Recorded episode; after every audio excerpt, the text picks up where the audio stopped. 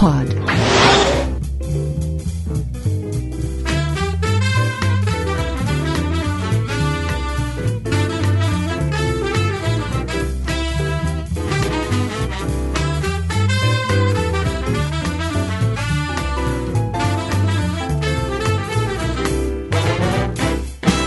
What's up, galera? Começou mais um Comic Pod, esse número 57 e-mail. Eu sou o Vlad, estou aqui com o Felipe. Opa! A gente vai fazer uma leitura de e-mails sobre a segunda parte do podcast Jeff Jones vs Grant Morrison. E vamos começar com um e-mail do Daniel Santos Lima, que ele diz o seguinte: E aí, pessoal, o último cast estava muito divertido e a edição do Vlad está cada vez melhor e as músicas de fundo estavam muito boas. Baixei alguns para escutar no meu MP5. É, só uma coisa, cara, MP5 não existe, tá? Isso é verdade. MP3 é um formato de áudio, MP4 é um formato de vídeo, MP5 não é nada. MP5 é igual Tropa de Elite 3 e 4 no camelô. Exatamente. Você baixou as músicas pro seu é, aparelho multifuncional que toca música.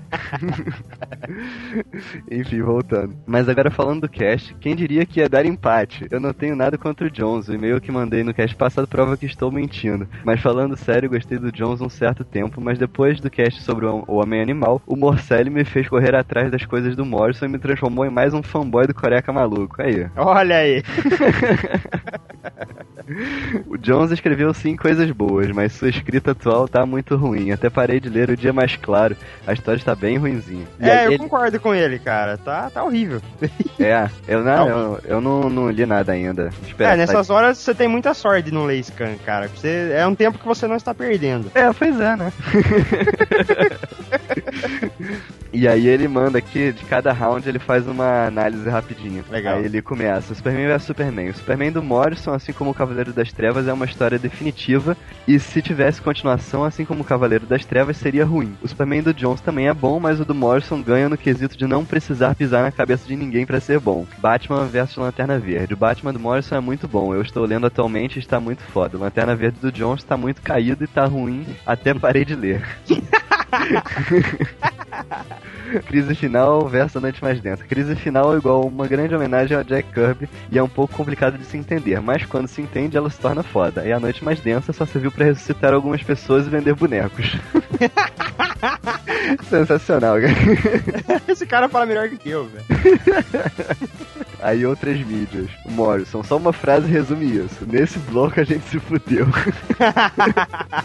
é verdade. E o Jones, uma frase resume isso também. Precisamos continuar?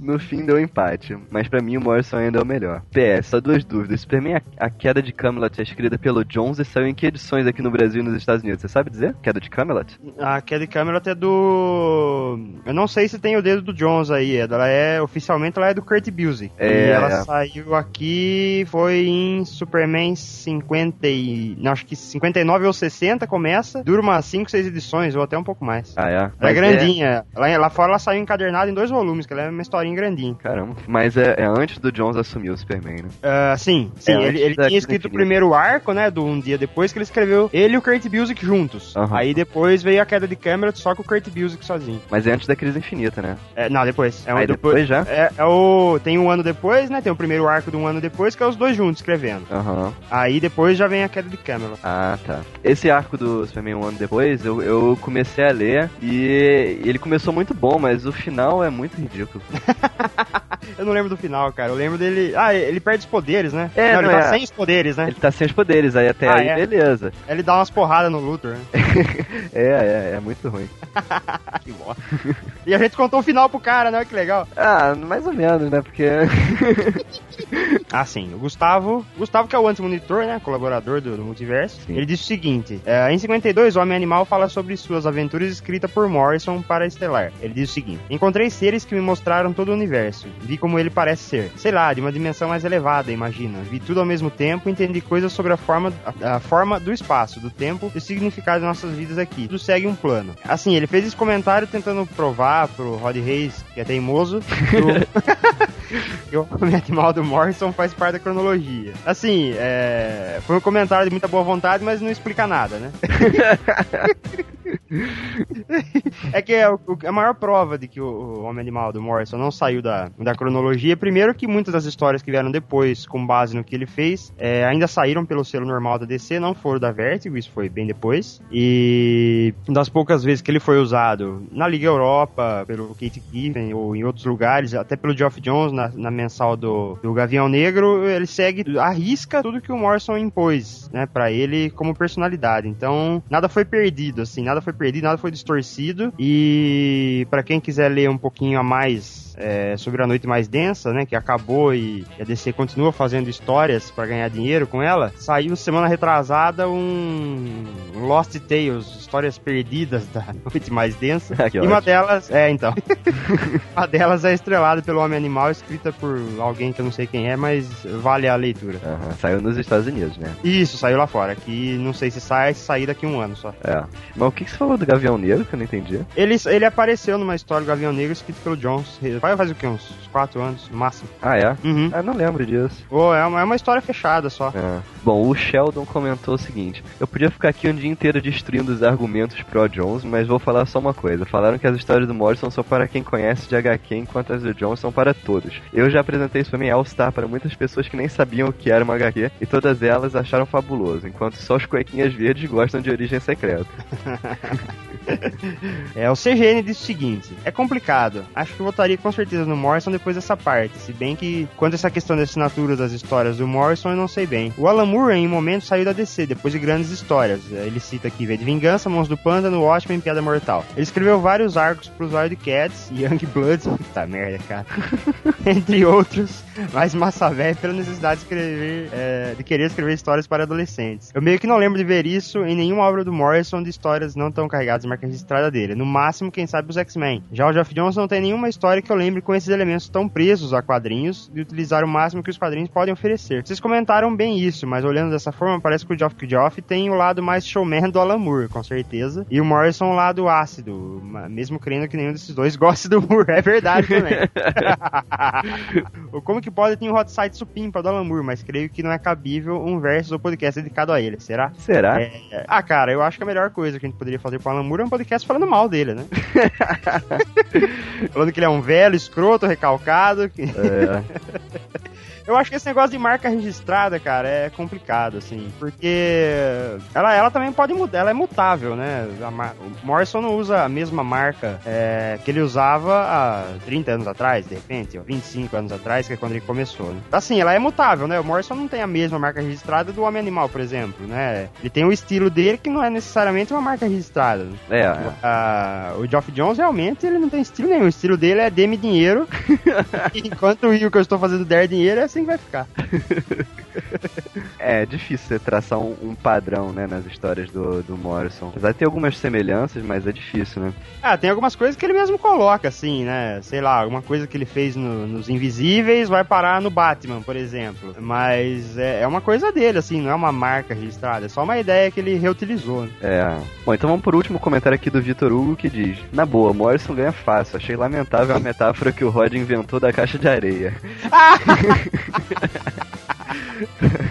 Ai, cara. Aí ele fala: Claro que as crianças vão querer brincar com o Jones, pois é melhor brincar com alguém do mesmo nível de inteligência que você do que com alguém com o dobro da sua inteligência. Ai, que ótimo, cara. Também não acredito que o pessoal do que estava defendendo o Jones achou legal aquela história dos heróis ganhando os anéis de várias tropas diferentes. Achei super ridículo os heróis ganhando os anéis das outras tropas. Foi uma puta ideia de fanboy. O povo que fica falando que Jones revitalizou o Jordan, o foda-se Morrison fez Grayson se tornar o novo fodão da DC. Pra, isso para mim é mais interessante do que qualquer guerra das cores. É, o cara resumiu bem, né? Tudo que a gente falou em 5 horas. É, pois é. Era só falar isso e pronto. Tinha ganhado todas, pô, que sacanagem.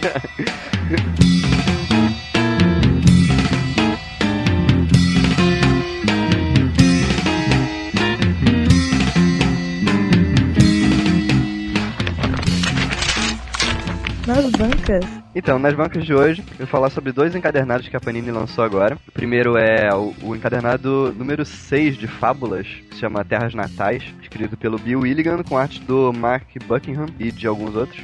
E essa história é bem interessante porque ela mostra de novo as terras natais das fábulas, né? Da onde elas saíram, né? Onde elas moravam antes de virem pro nosso mundo. Uhum. Porque no último ou no penúltimo encadernado, não me lembro, o, teve a, a Chapeuzinho Vermelho que veio pro, pro, mundo, pro nosso mundo, só que ela não era ela, na verdade, era, era uma, uma bruxa disfarçada dela. E o, o garoto azul ficou puto com isso, porque ele era apaixonado pela Chapeuzinho Vermelho. E, e aí ele pega duas armas, armas místicas, né, que, que eles tinham lá, que é uma espada que corta qualquer coisa, não pode ser quebrada, e um manto é, protetor que também não pode ser perfurado. E aí ele pega essas armas e vai para as terras natais confrontar o adversário, né, que é o, o líder lá da, da rebelião que expulsou as fábulas e tomou conta das terras natais, né. E ele vai lá confrontar o cara, e aí a gente finalmente descobre quem é o adversário, que eu não vou dar spoiler aqui.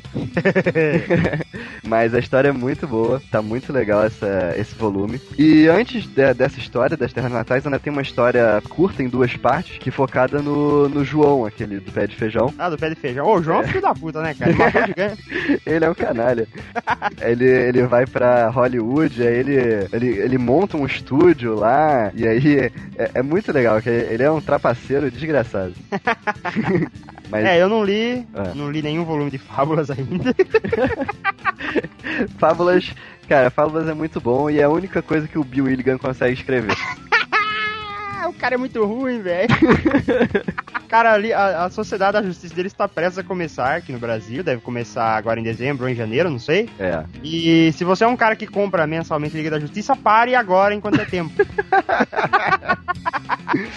Troque Pô. suas edições no sebo, cara. Desista porque é um lixo. Pô, mas vai começar a liga do James Robinson. E também é outra bomba. Juntando com o Flash do Jeff Jones. Nossa, é uma revista inteiramente descartável, cara. Dá pra limpar a bunda se pá. o Flash vai, vai ser lá também? Vai, mas acho que não vai começar agora não. Agora eles vão publicar a Noite Mais Densa Flash. Ah, tá. Que é uma bosta também. Aí deve começar Flash. depois disso, eu acho. Ah, tá. Entendi. É o Flash. Pra quem gosta de bonequinho, vocês vão ver o Flash de azul nessa minissérie. ah, que legal. Mas essa edição de Fábulas tá bem legal. E tá com 196 páginas custando R$24,90. Massa. Eu gostaria de fazer um comentário rápido, rápido sobre Fábulas. Ah. Não sobre Fábulas, mas sobre é, lançamentos em geral da, da Vertigo e Wildstorm da Panini, que estão cada vez mais sensacionais. Assim, eles, eles fizeram a promessa um ano atrás de trazer é, esses materiais que não chegaram aqui direito em todos esses anos. E depois de um ano eles cumpriram muito mais do que qualquer outra outra editora já tenha prometido aqui no Brasil sobre Vertigo e Wildstorm. Assim, eles fizeram mais por esses selos do que qualquer outra editora. É, não tô culpando eles, tá? Imagino que a situação deles, por serem menores, também tenha sido complicada. A editoração nos quadrinhos há, há sei lá, 10 anos atrás aqui no Brasil era muito pior do que é agora. Uhum. É, só que a Panini tem feito um trabalho, assim, irretocável. É, eu que moro aqui no, no, interior de São Paulo, tem várias coisas que não chegam por causa da, da distribuição setorizada, mas esses encadernados, a mensal da Vertigo, chega tudo, cara. Hoje mesmo eu dei uma passadinha na banca, tava lá o Fábulas. É, eu só não comprei porque começar do 6 deve ser um negócio meio idiota, né? é, eu comecei do, do, do 4, do 3 ou do 4, acho que foi do 4. Ah, que é o Marcha dos Soldados em Madeira. Isso, é, é. É o primeiro deles, né, da Panini. É o primeiro da Panini, né? Aí depois legal. eu comprei o, o, volume 1, os outros eu não consegui. Ah, legal. É, eles estão fazendo um trabalho bom, cara, tá? Estão, mere, merece que seja comprado caso você goste, tenha interesse. Porque além de todo o trabalho editorial bem feito que, que eles estão fazendo, uh, o preço tá muito acessível, assim. Então a gente real, finalmente tá, tá, tendo uma fase bem, bem farta da, da Vertigo por aqui. É, com certeza, cara. A, a Panini tem feito um trabalho excelente com a Vertigo. É, a, a Pixel até que se esforçou um pouco, lançou algumas coisas legais, mas eles tinham vários problemas que uhum. não, não funcionou. Mas a Panini tá lançando as coisas direitinho, tá muito bom. Tá maneiro. Bom, o outro encadernado é o Jonah Rex. Ah, massa. Volume 2? Volume 2, As Armas da Vingança. Sensacional. Escrito pelo Jimmy Palmiotti e pelo Justin Gray. Tem desenhos do Lucky Rose e de alguns outros. Agora, eu, eu li agora, recentemente, o 1 e o 2. Li em seguida, que eu não tinha uhum. visto ainda. E é engraçado, porque são seis histórias em cada edição, né? Uhum. E cada história é fechada, né? Ela não continua. Isso, exatamente. É, se eu não me engano, cara, se eu não me engano, a proposta original do, dos dois, quando eles foram... Quando eles pegaram a revista para escrever, né? Que a DC reofereceu a, a marca para os dois escreverem, assim, que o, o Jonah Rex já estava abandonado fazia tempo dentro da editora. É, eles tinham essa proposta de não fazer uma cronologia nova para ele. Eles, pe eles pegariam tudo que já foi feito com o Rex, que o Rex ele tem vários buracos cronológicos, assim, que antes ele era do Velho Oeste, depois teve um Ziriguidum lá que mandou ele pro futuro, 2000 e caralhada. Depois e... da crise. É, é isso, isso mesmo. Então ele ficou com um monte de buraco cronológico, assim, sabe? Então eles ficam preenchendo esses espaços com histórias fechadas, sabe? E daí, é, interessante. E daí eles pegam alguns desenhistas legais. Um, um desenhista desse segundo volume da Panini é o Tony Desuniga, que é um dos criadores do Rex. Né? Sim, é verdade. Ele faz uma história também no volume 1. Ah, é verdade, tem razão. Faz mesmo. E o John Rex, pra quem não conhece, é um pistoleiro, um, um cowboy do Velho Oeste, sei lá. é um Clint Eastwood. É o Clint Eastwood desfigurado. E ele é um caçador de recompensa, né? Então sai, ele sai pelo Velho Oeste procurando alguém para matar e alguém que pague para receber o morto, né? Exatamente. ele vende o presunto, né? Exatamente. Assim, eu achei interessante, só que eu acho que, assim, ler em sequência, como são histórias separadas, fica meio cansativo. Uhum. E como eu li as 12 de uma vez só, no final eu já tava de saco cheio. Mas lendo assim separadamente é legal, sabe? Uhum. É, esse tipo, aquele tipo de revista que é bom você ler uma vez por mês, né? Você não precisa ler numa caralhada de uma vez. É, só. pois é, é o tipo de revista que não, não fica muito bem no encadernado, né? Uhum. Mas, mas as histórias são legais. Mas assim, também é, são histórias bem simples, né? Não tem nenhum aprofundamento psicológico, nem nada Ah, disso. não, nada disso, nada disso. Assim, você vê que de vez em quando ele age de bom coração, né? Sei lá, ele pega uma recompensa por um bagulho que ele não. Que ele acha que ele não devia ter feito. Aí ele pega e larga o dinheiro no chão e vai embora, sabe? Umas coisas assim. É, verdade, é. Tem uma história que ele vai pegar munição lá não sei aonde, aí o lugar tá fechado, ele pega e deixa o dinheiro, né? Pode crer. É, o, o, que eu sugiro para quem ficar interessado é que assim, é, quem teve algum contato com, com o Velho Oeste já, com Esther, né, com filmes ou sei lá, quadrinhos antigos, coisas desse tipo, pode se identificar melhor com o Jonah Rex do que leitores mais novos que não, não devem se interessar muito pela coisa. Até porque já faz muito tempo que não sai filme de Velho Oeste, né? O gênero acabou, acabou no esquecimento de muita gente. É. Mas é, se você gosta, tem interesse, ou pelo menos de curiosidade em conhecer, assista filmes do Clint Eastwood dos antigos que são sensacionais. é muito bom. Uh, que mais? Os Imperdoáveis, também Clint Eastwood, que é foda. Uh, nossa, um filme com o Charles Bronson, que era sensacional, cara. Como é que chamava aquele filme? Ah. Era Uma Vez no Oeste, cara. Era Uma É, Vez no é. Oeste. Assista esse filme. Tem umas três horas e meia de filme, é uma loucura. Isso é muito bom, cara. É. Aquele, ele toca a gaita e ninguém acha ele, ele aparece atrás de uma pedra e mata os caras, sabe? Excelente. E essa- essas histórias do Rex tem, tem a ver um pouco com essas coisas, sabe? Tem a ver dele dar um tiro e arrancar três chapéus de uma vez só. Umas loucuras assim? É, um- é ba- bastante diversão também, é um pouco engraçado até se ler as paradas. É, é, mas sem compromisso. Né? Sem compromisso, total. É isso aí. Então é isso aí, a gente fica com a dica do Brunão.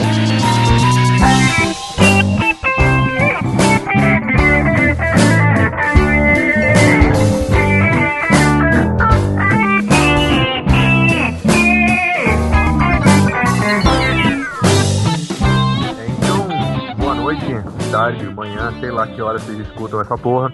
É, a dica do Brunão de hoje é Action Comics do Paul Cornell. Assim, eu sei que normalmente eu, eu recomendo coisas mais obscuras e hoje eu tô recomendando um título bem high profile, assim, mas é. Ela tem uma pegadinha um pouco diferente porque não é Action Comics com Super-Homem, é Action Comics com Lex Luthor. É um run que deveria ter sido escrito originalmente pelo Mark Gu- Guggenheim. Graças a Deus não foi. A DC contratou o Cornell pra, pra assumir esse gap, pra fazer esse foco no, no Lex Luthor. E o Cornell tá analisando todas as os aspectos do Lex Luthor, todas as encarnações do Lex Luthor, eu diria, de maneira brilhante e tá trazendo de volta vários é, elementos do universo DC de uma forma refeita, inclusive com aquela polêmica toda com a história que apareceria a morte do Sandman. Saiu quarta passada, eu já digo pra vocês, é excelente. Os puristas que tinham medo de ferrar com a, com a Vertigo, com o Sandman, com a morte em si, que seja. Assim, pode ser que ferre no futuro, mas não foi essa a história. Muito pelo contrário, foi uma das histórias mais interessantes e inteligentes que eu li nos últimos tempos. E é por isso que eu tô recomendando o Action Comic do Paul Cornell, que não saiu aqui ainda, mas vocês fiquem de olho e cobrem a Panini, acho, né? Sei lá, porque é bem o tipo de coisa que a gente poderia ver sendo pulado. E é isso.